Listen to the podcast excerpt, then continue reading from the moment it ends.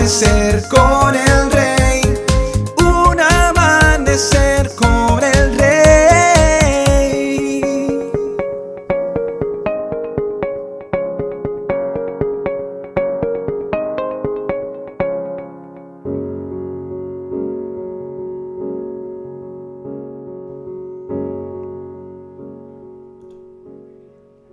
Muy buenos días y bendiciones para todos.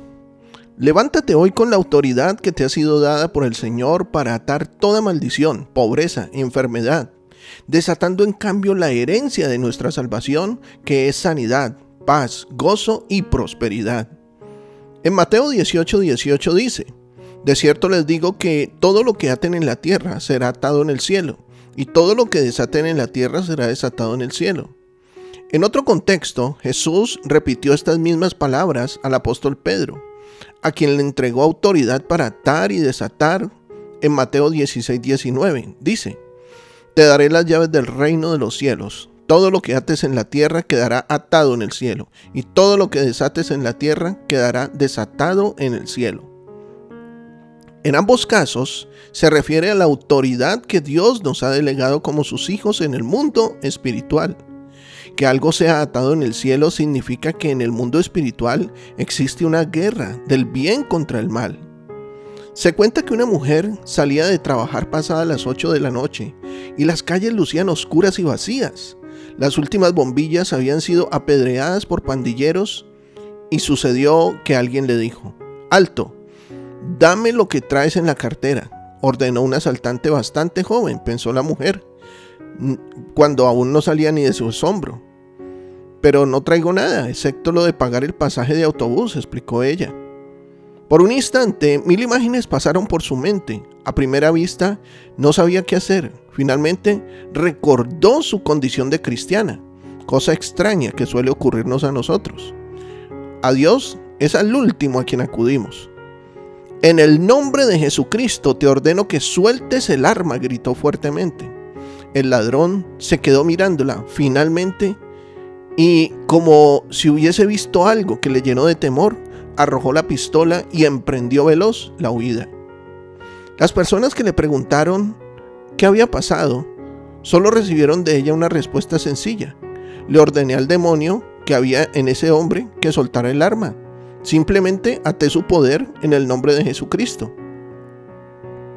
Como hijos de Dios, tenemos autoridad para hacer avanzar el reino de Dios en la tierra. Esto es, predicando el Evangelio de salvación, de perdón de pecados, de reconciliación con Dios y con los hombres.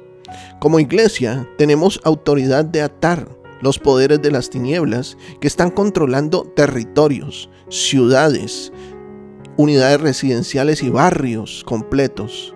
Cuando una persona se encuentra atada por un espíritu o una maldición, nosotros tenemos la autoridad para desatar a esa persona y atar al espíritu que la está afectando en cualquier área que sea.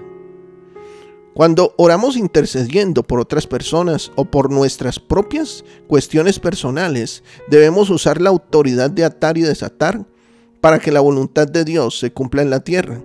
Su voluntad es desatar almas atadas por la maldición, el odio, la incredulidad e impedir, es decir, atar el avance de la enfermedad, la opresión espiritual y la escasez de recursos.